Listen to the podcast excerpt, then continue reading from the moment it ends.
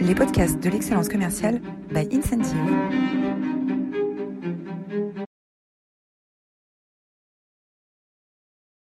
Ah merde, attendez, moi j'y suis pas encore. là. euh... alors, attends, webinaire. Il faut que je prenne l'invitation, c'est ça, euh... Ouais, Simon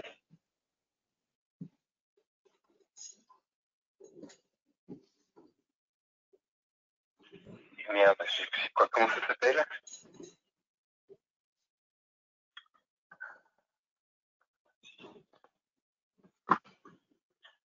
Vous me relancer le lien, Simon euh, Jérôme, tu peux dire à Simon de me lancer le Simon, lien vous m'entendez Est-ce que vous pouvez relancer le lien pour Roland ouais. Alors, on va juste arrêter de parler par ce canal parce qu'en fait, euh, la diffusion s'est lancée, donc les gens nous entendent là. Donc, on va passer sur un autre. euh, je vous appelle.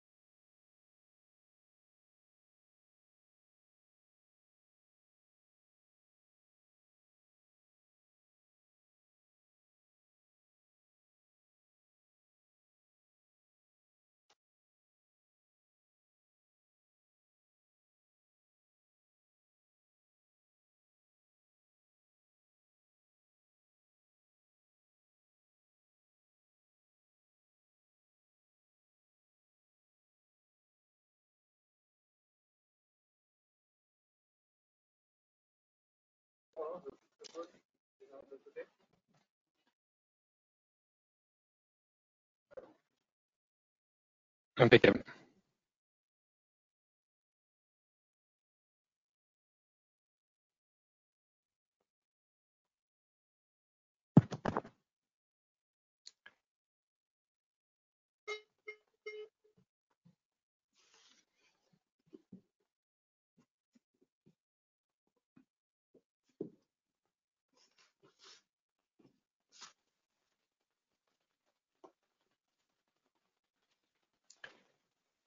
Bonjour à tous. Bienvenue dans cette nouvelle édition des webinaires de l'excellence commerciale. Je suis Roland Massenet, euh, CEO d'Incentive, et je suis ravi d'accueillir aujourd'hui Jérôme Vaublanc, expert, auteur et fondateur de euh, GV2V, une agence conseil dans la communication de crise. Euh, nous vivons des temps incertains. Les entreprises font face à des enjeux commerciaux, des enjeux psychologiques euh, de leur personnel, des enjeux sociétaux euh, jamais vus auparavant. Euh, Nous sommes au cœur de ce que l'on peut appeler euh, une crise. Euh, Comment doit-on agir Comment doit-on euh, s'adapter? Euh, Mais avant tout, comment doit-on euh, communiquer? Euh, Voilà quelques-unes des questions auxquelles nous allons essayer d'apporter euh, des réponses concrètes à notre habitude.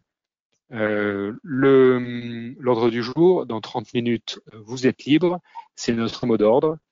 Euh, tout d'abord, vous êtes formidable. Vous êtes aujourd'hui 630 inscrits à notre, à notre webinaire. qui sommes-nous?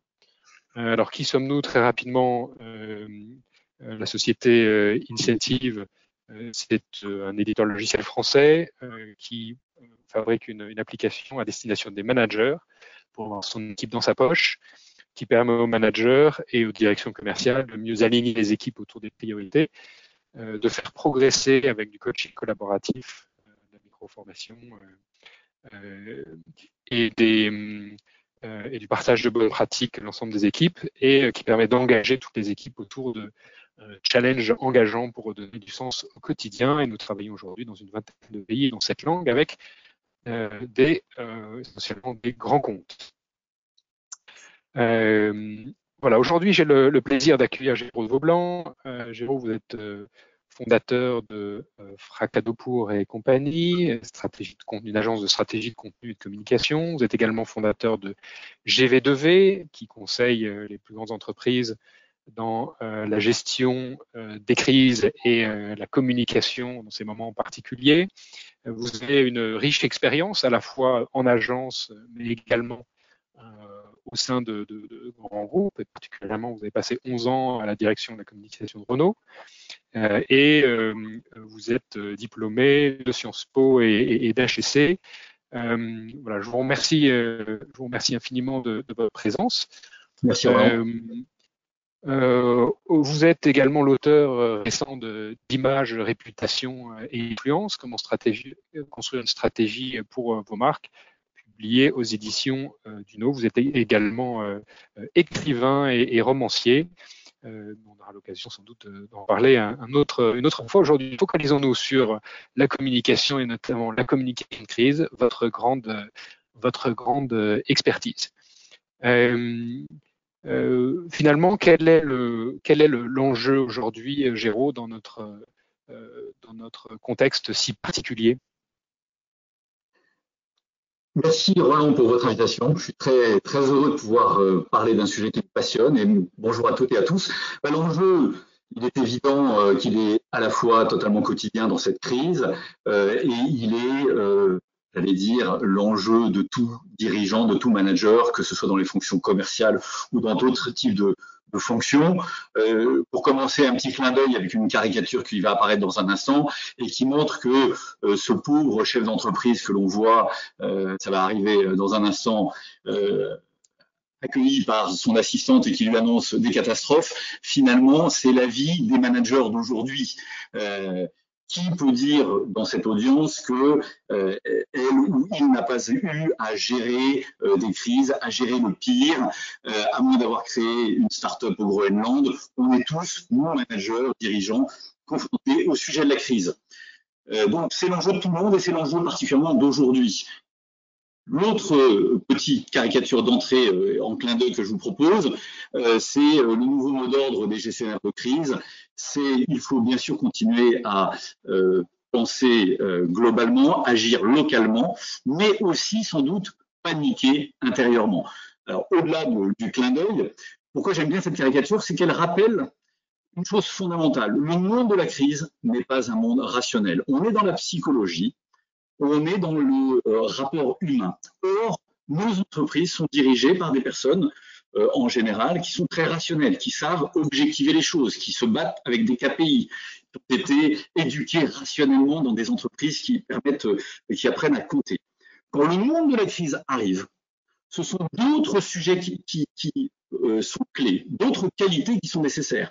C'est plus l'analyse, c'est plus la connaissance technique, c'est euh, la conviction, c'est la force d'entraînement, euh, c'est le courage, euh, c'est le leadership. Autrement dit, la crise est un révélateur et demande non plus simplement d'agir en manager. Le manager, qu'est-ce qu'il sait faire? Il sait rationaliser le quotidien, en tirer le maximum, mais en leader, et le leader, il invente le quotidien qui n'existe plus, il entraîne avec une vision, euh, pour embarquer les gens qui n'ont pas très envie d'y aller parce que la situation est critique. Et pour, ce faire, ils communiquent. D'où l'enjeu de la communication pour aujourd'hui. Alors l'enjeu, la communication, on, le mesure. Euh, ici, au, webinaire de l'excellence commerciale, euh, on accueille chaque, semaine, maintenant plusieurs fois par semaine, plusieurs centaines, parfois plusieurs milliers de, managers et de directeurs commerciaux. En quoi est-ce que les directeurs commerciaux sont concernés par, par ces enjeux de communication? Ils sont en première ligne, Roland. mon propos va être bien sûr plus large, mais comme j'ai essayé d'avoir un tropisme effectivement tourné vers la fonction commerciale, ça me permet de remettre des choses très très fortes en, ligne. Souvent, euh, deux populations sont oubliées dans la gestion de crise. Elles sont oubliées parce que les directions générales se focalisent sur leurs obsessions, les actionnaires, euh, bien sûr les journalistes parce que c'est leur image, et très souvent on oublie les collaborateurs, j'y reviendrai, c'est très important, mais aussi les clients. Deuxièmement, l'image d'une entreprise passe beaucoup par les forces de vente, par les équipes commerciales. Euh, la Société Générale en 2008, quand il y a eu l'affaire Kerviel, a tenu en partie parce qu'il y avait le réseau, parce qu'il y avait les forces commerciales qui défendaient l'image de l'entreprise. Par ailleurs, la crise peut être une opportunité commerciale. Il faut la saisir dans la tempête. Et enfin, je le disais à l'instant, la crise renforce les euh, managers doivent renforcer leur leadership et euh, les principaux managers euh, sont bien sûr dans la fonction commerciale. Il n'y a pas que des managers de la fonction commerciale, mais ils sont très importants dans l'entreprise. Donc, quatre bonnes raisons pour replacer également la fonction commerciale au cœur de la gestion de crise et de l'importance de la gestion et de la communication de crise. Merci, merci Géraud. Donc, on l'a bien compris, les, directions commerciales sont en première ligne. Est-ce que maintenant vous pouvez nous donner quelques directives, quelques conseils pour structurer? Parce que en tant que directeur commercial, nous ne sommes pas des, spécialistes de la, euh, communication, communication de crise. Euh, quels sont les conseils d'experts que vous pouvez nous aider pour nous guider dans cette, euh, dans, cette période-là? Bah, Très modestement, j'essaierai de me focaliser sur quelques socles importants. D'abord, la notion de risque. Il faut connaître ces risques dans une entreprise. Ensuite, il faut pouvoir organiser la gestion de crise. Et là, on est clairement sur la cellule de crise. J'en dirai un petit mot parce que c'est vraiment important. C'est pas n'importe quoi une cellule de crise. C'est pas euh, tiens, tu voudrais venir euh, nous aider. Non, ça se structure en amont, etc., etc. Autre point, il faut savoir bien sûr euh, utiliser la com de crise. C'est notre sujet d'aujourd'hui. Et enfin, quand on peut, et il faut le faire, comment peut-on transformer une crise en opportunité? Et je m'appuierai d'ailleurs sur un cas très intéressant à observer qui permet de rebondir et tirer quelques enseignements. Alors, première chose, euh, et je pense que le slide va apparaître, moi je ne le vois pas, c'est euh, l'importance de connaître ces risques. Les risques, il y en a énormément. Ils peuvent être internes à euh, l'entreprise, ils peuvent être externes, et si on ne les connaît pas, si on ne les a pas anticipés, on part déjà perdant. On tire une, un, but contre son camp alors que le match n'est pas encore joué.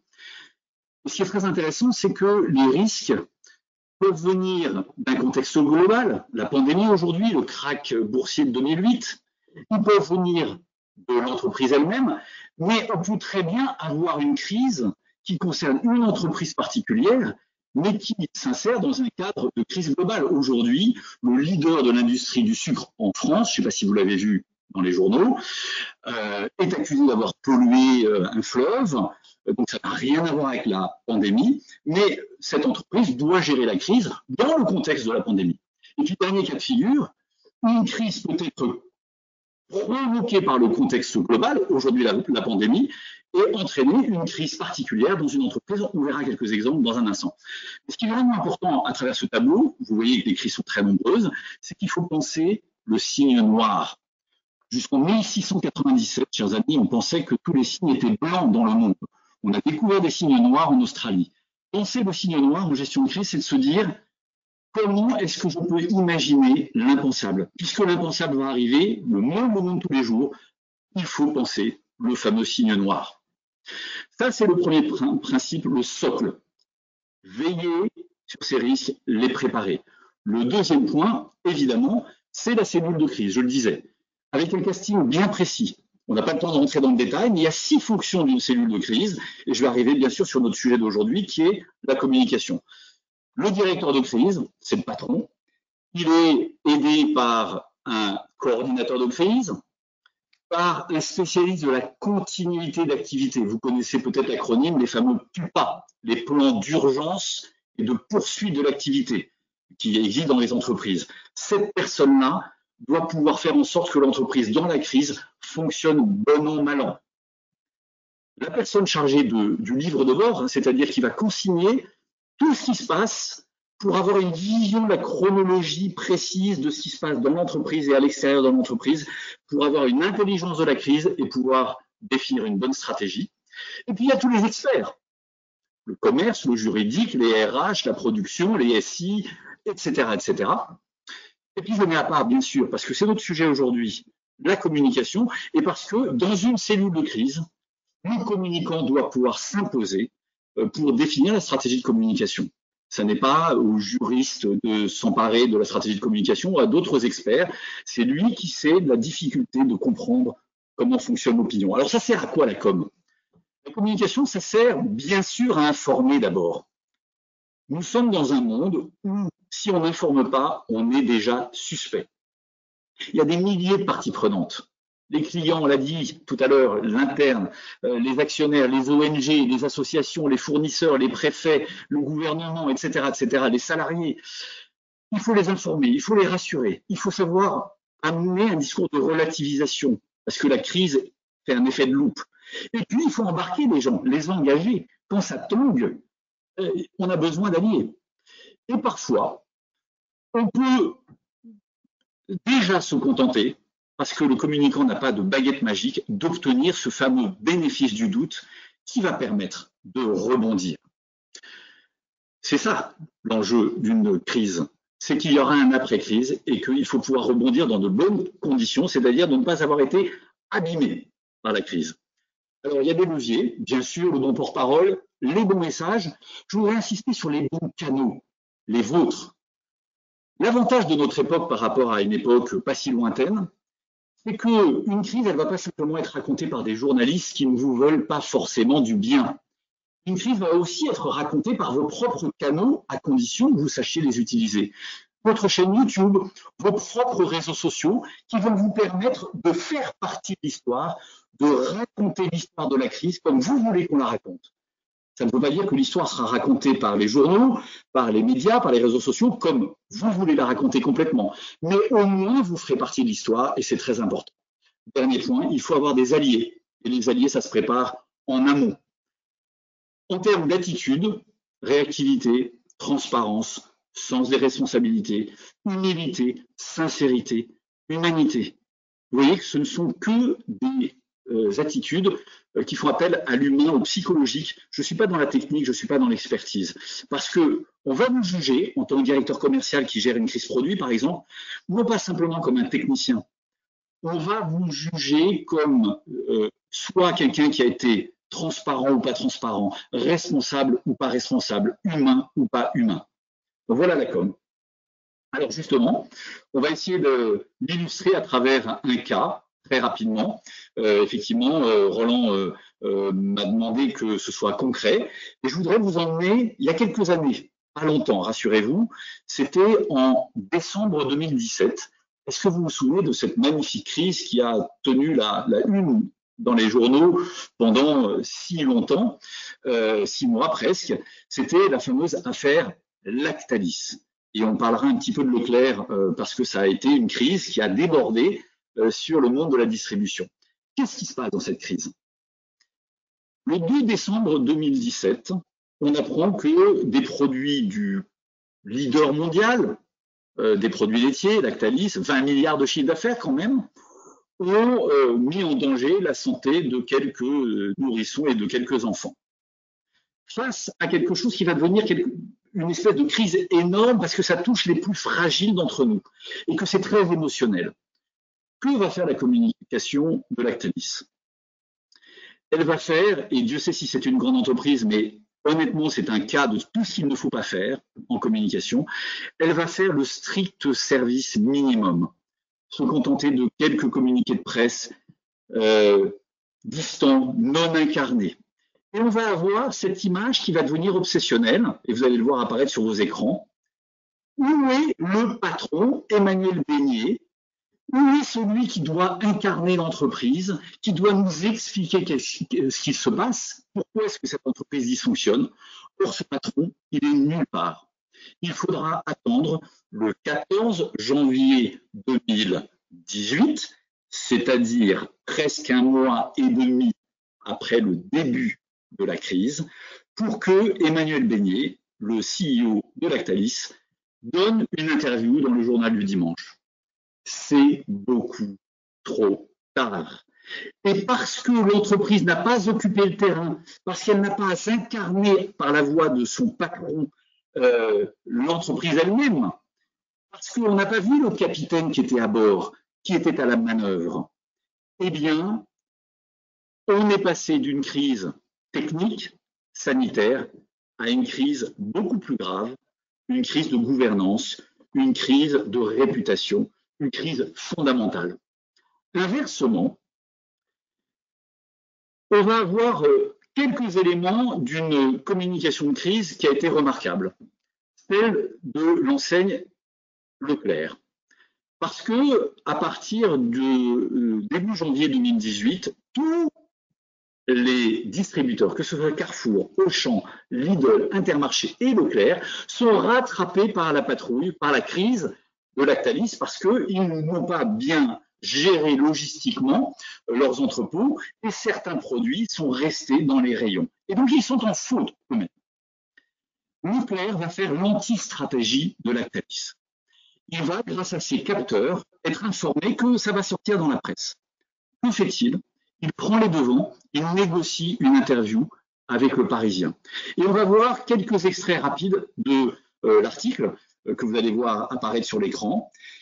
Trois phrases qui sont le triptyque de ce que doit faire un leader, où qu'il soit dans la crise, pour incarner le leader rationnel, le leader en termes de valeur et le leader en termes d'émotion.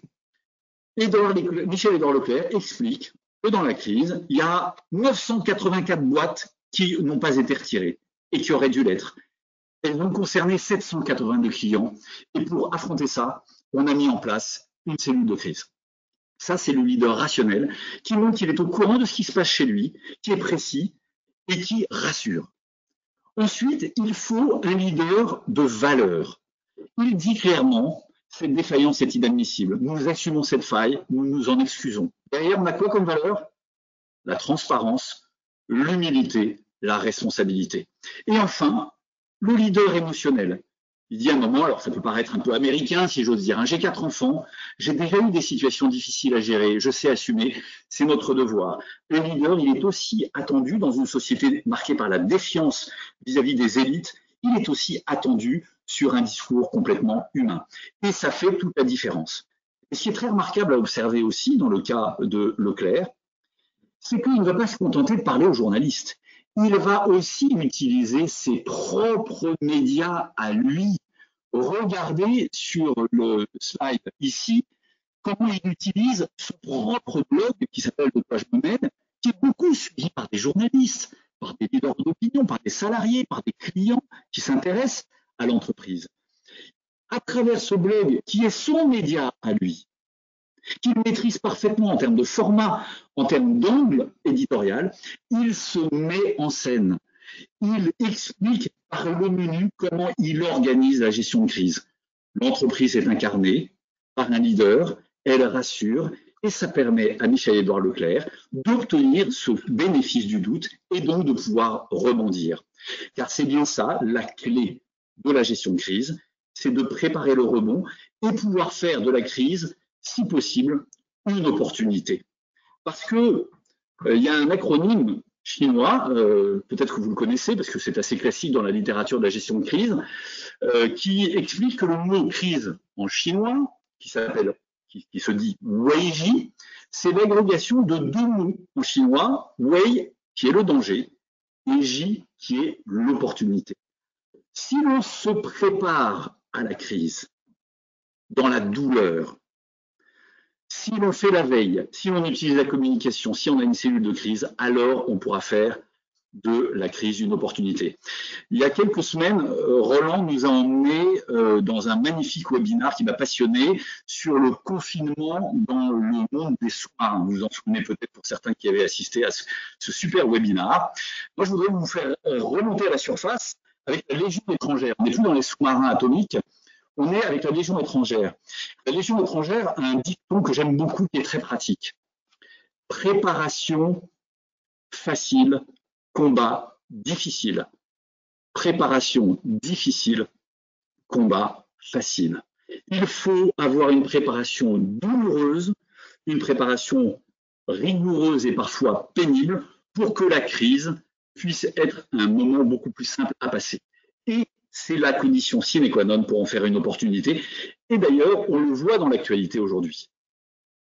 Alors Géraud, euh, euh, effectivement, merci beaucoup pour euh, cet exemple très frappant là de, Lactalis et de Michel-Édouard Leclerc qui nous montre qu'on peut, même quand on est très bien conseillé, qu'on est le CEO d'une boîte du CAC 40, on peut tomber d'un côté ou de l'autre de, du, du, chemin euh, difficile à parcourir quand on est en, pleine crise.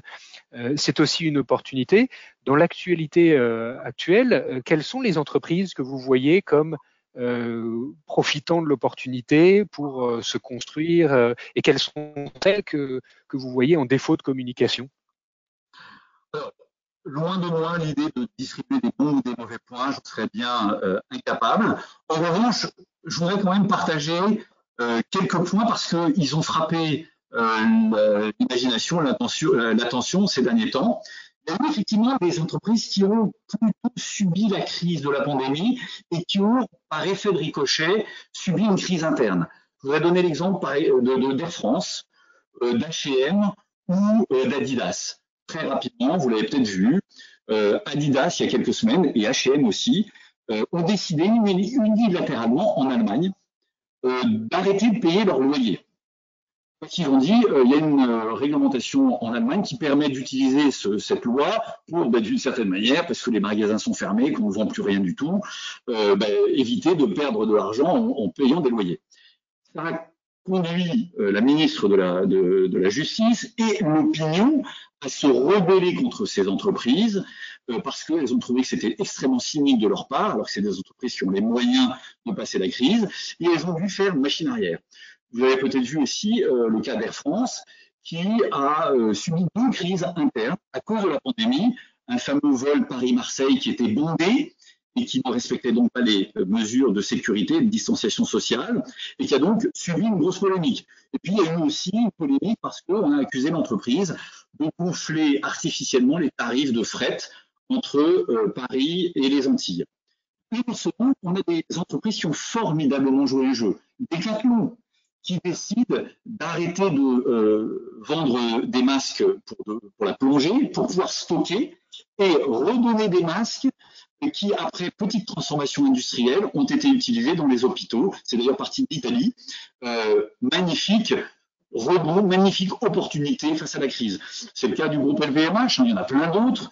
Euh, qui euh, très vite, au début de la crise, a décidé de transformer sa ligne de production pour produire des gels hydroalcooliques et des masques. Et c'est le cas de qui très habilement, en agaçant ses concurrents, s'est dit à un moment, mais pourquoi est-ce que je ne rembourserai pas une partie de mes euh, adhérents parce que évidemment les primes d'assurance sont versées alors qu'il n'y a plus d'accidentologie ou très peu d'accidentologie puisque les véhicules ne roulent plus en raison du confinement, je rembourse mes sociétaires, j'en profite pour faire, si j'ose dire, une très jolie opération de différenciation commerciale sur la marque Naïf. Donc voilà, une capacité euh, de, euh, de rebondir de la part de ces entreprises et de transformer une euh, crise en opportunité.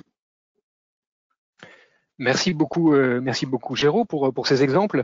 On aime bien dans les webinaires de, l'excellence commerciale finir par euh, un chapitre qu'on appelle en résumé, qui sont vos conseils, si possible sous une forme mnémotechnique, que l'on puisse emporter ça chez nous et les appliquer demain avec nos équipes dans nos organisations commerciales, afin nous aussi de contribuer à saisir les opportunités qui ne manqueront pas d'arriver pendant, ce, pendant cette crise. Alors, cher Roland, ça tombe bien, j'ai ça en boutique. Oui, il y a, un, acronyme que, j'utilise beaucoup, euh, qui est le mot facétie. Euh, le mot facétie résume tout ce qu'il faut euh, faire pour sa gestion et sa communication de crise, parce que chaque lettre du mot facétie nous rappelle l'essentiel. F la première lettre du mot, comme fait. On ne spécule jamais quand on communique sur la crise. Si on ne sait pas, on ne cherche pas à spéculer, on s'intéresse aux faits, à tous les faits, rien qu'aux faits. A comme action. Face à la crise, une entreprise doit montrer qu'elle agit. Toute passivité est coupable. Et comme compassion, on est revenu sur cette notion. Une crise fait toujours des victimes. Dieu merci, pas toujours des morts, même si on en voit énormément pendant la crise actuelle, évidemment. Mais une simple gêne d'un client, euh, d'une partie prenante, doit amener de la part du communicant de crise un discours euh, d'excuse, un discours d'humilité, un discours de réparation. Ou comme engagement, c'est très important ça. Si l'entreprise agit mais qu'elle n'est pas mise en scène dans cette action, on ne verra pas l'engagement. Il faut assumer sans, euh, sans faux semblant le fait que dans une crise, il y a beaucoup d'orchestration. Euh, des leaders d'opinion, des ONG, des associations vont utiliser la tribune de cette crise pour s'exprimer. Il faut que l'entreprise ne soit pas naïve et qu'elle s'engage et qu'elle orchestre sa manière de gérer la crise en montrant son engagement. C'est comme transparence, car tout sentiment d'opacité à vivre la crise, il ne s'agit pas d'être naïf, il ne s'agit pas de montrer les écuries d'Ogias, euh, d'ouvrir toutes les portes de l'entreprise. Toutes les entreprises ont leur talon d'Achille. Il s'agit d'être réaliste, mais de ne pas donner le sentiment que l'entreprise cache des choses, y comme interne. Hein, je vous disais, les clients, mais aussi les salariés. Les salariés sont les premiers alliés de l'entreprise. Il faut d'abord communiquer vers eux. Exemplarité, eux comme exemplarité. Ne faites pas comme le Premier ministre d'Italie il y a quelques mois qui était euh, en train, pris euh, dans les réseaux sociaux, en train de, s'amuser avec ses copains euh, le jour d'un tremblement de terre, ou notre ministre de l'Intérieur en boîte de nuit, alors que le matin même, il y avait eu des violences avec les gilets jaunes. Ça, ça détruit la crédibilité du, leader qui doit parler et, et être complètement légitimé dans sa prise de parole. Dernier point, S comme subsidiarité. Subsidiarité, euh, le principe qui consiste à dire la crise, quand on peut la gérer au niveau le plus local possible, gérons-la au niveau le plus local possible. C'est là qu'on le gère mieux, en connaissance du tissu local. Si la crise devient plus importante, corporate, à ce moment-là, on monte d'un cran. C'est la région qui va gérer ça, c'est le national ou c'est l'international. Et tant qu'on peut rester à un niveau de local, on applique le principe de subsidiarité. Voilà quelques principes qui permettent, très modestement et en quelques minutes, d'expliquer comment un leader doit communiquer pour finalement appliquer ce que nous disait Sénèque il y a 20 siècles, hein, ça ne nous rajeunit pas.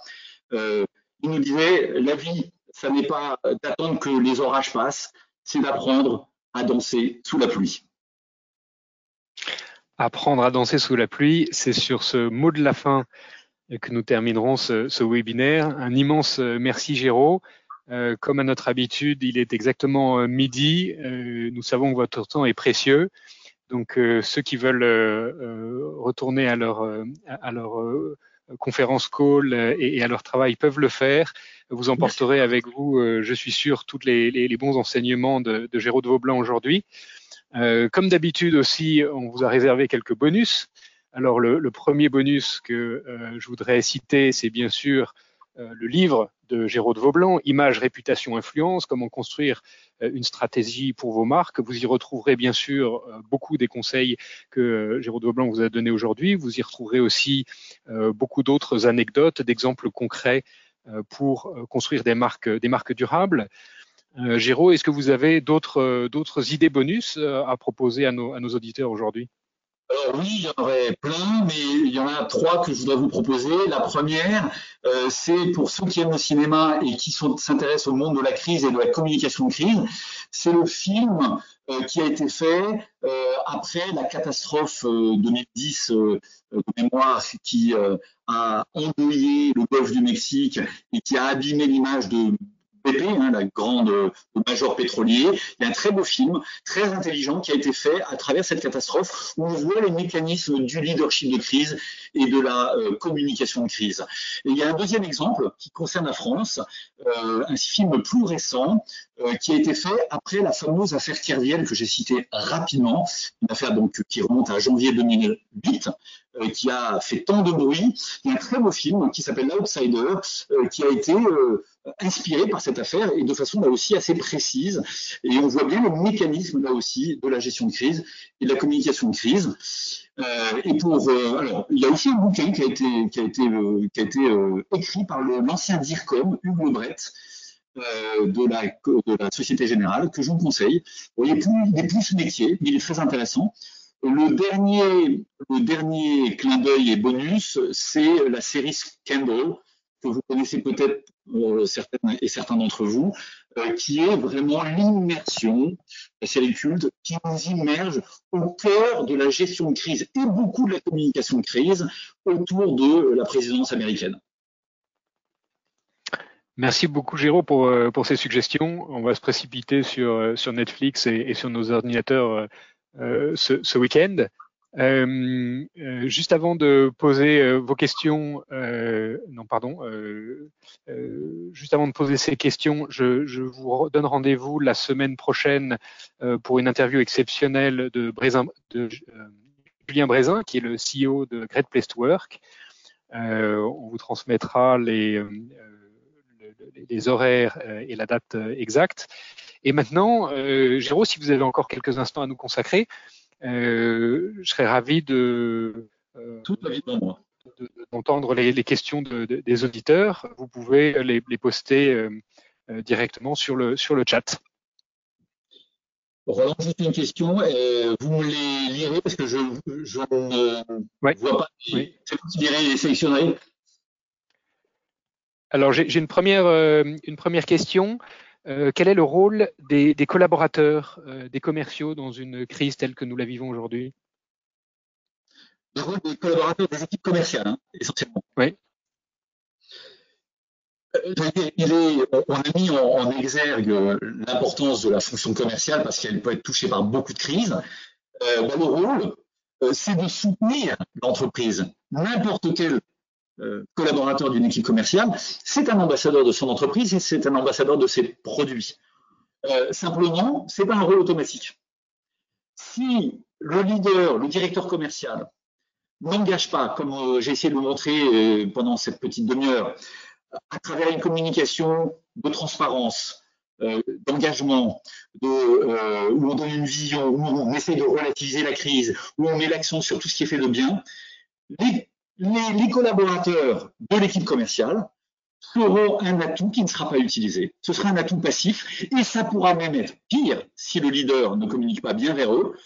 Ça pourra même être pire des premières personnes qui flotteront et qui se retourneront contre euh, l'entreprise, la direction générale. C'est un phénomène extrêmement fréquent, malheureusement. C'est pour ça que la première des euh, priorités, pour un manager, par exemple pour un directeur commercial, c'est d'abord d'embarquer ses propres équipes. Parce qu'autrement, ce ne seront pas des ambassadeurs, ce seront au mieux des neutres, au pire euh, des euh, personnes qui deviendront malveillantes vis-à-vis de leur entreprise. Il y a beaucoup de crises qui naissent de collaborateurs qui se dissocient de leur entreprise. Euh, ils peuvent aller baver sur les réseaux sociaux, euh, ils peuvent être pris en flagrant délit par un journaliste, même si l'entreprise a des règles consistant à dire on ne, parle pas des journalistes, on remonte à la direction de la communication. Hein, 90% des entreprises fonctionnent comme ça. Euh, il arrive qu'un collaborateur soit pris au piège par un journaliste, et à ce moment-là, on comprend que le collaborateur, ben, il ne défend pas son entreprise. Et ça, c'est vraiment le début de la fin. Il faut embarquer. Merci, merci. J'ai une deuxième question. Euh, euh, Faut-il communiquer sur les euh, réseaux sociaux publics lors de lors d'une crise telle que nous la vivons aujourd'hui? Alors, si on est une entreprise, oui, bien sûr. Euh, L'État, qui est le premier confronté à la crise, le fait naturellement. Hein, vous avez vu de façon très active.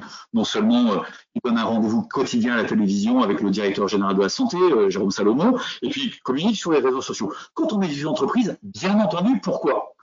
Parce que même si on n'est pas concerné directement par la crise, parce que on n'est pas dans le médical, parce que manifestement on l'est nécessairement parce que la vie de l'entreprise est bouleversée. On organise le télétravail, on organise le, chômage partiel, et ça, il faut le, faire savoir. Alors, bien sûr, il faut le faire savoir d'abord aux collaborateurs, donc par les biais de la communication interne, des chats, des webinars, tout ce qu'on veut. mais les réseaux sociaux sont aussi importants, ils font partie des canaux dont l'entreprise doit user sans en abuser. Il faut avoir toujours des choses à dire, bien sûr, parce que ça fait partie de la vie d'une entreprise et qu'elle doit pouvoir expliquer de façon transparente comment elle s'organise dans la crise. Et les réseaux sociaux ont un immense intérêt, c'est qu'ils offrent une grande palette euh, de, couleurs. Hein. Facebook, c'est pas la même couleur que LinkedIn, c'est pas la même couleur qu'Instagram. Et puis ils ont aussi cette immense euh, capacité d'être extrêmement réactifs. Donc, euh, comme dans une crise, le chronomètre est déclenché, c'est toujours une course contre la montre, les réseaux sociaux ont la formidable capacité d'être dans la réactivité, voire dans la proactivité. Alors j'ai une, autre question. Euh, comment rassurer ses équipes quand on est soi-même dans le flou? C'est vrai que c'est un, sujet, ça a beaucoup d'incertitudes. Euh, on dit que manager, c'est savoir prendre des décisions avec 20% euh, des informations. Euh, là, on en a souvent beaucoup moins que 20%. Il y a beaucoup de questions qui se posent autour de euh, parfois euh, du marché, même de la survie de l'entreprise, de la survie de son propre, de son propre travail. beaucoup de beaucoup d'équipes en, activité partielle aujourd'hui en France. comment est-ce qu'on rassure ces équipes quand on est en période de flou? C'est une excellente question et c'est très très difficile. Il n'y a pas 36 000 recettes, il y a quelques grands principes. La première chose, c'est que le flou, je le répète, et c'est tellement important, on ne va pas chercher à le rendre pour la bonne cause euh, plus clair, parce que ça, ça ne marche pas. On ne va pas inventer, donc on ne spécule pas. En revanche, il y a des fondamentaux d'une entreprise sur lesquels il faut s'appuyer pour entraîner les personnes. Ce sont les valeurs de l'entreprise. C'est ce qu'elle fait de bien. C'est les choses dont on est sûr, la qualité de ses produits, la qualité de son engagement, le talent des collaborateurs. Dans une crise, personne n'attend des solutions miracles. Personne.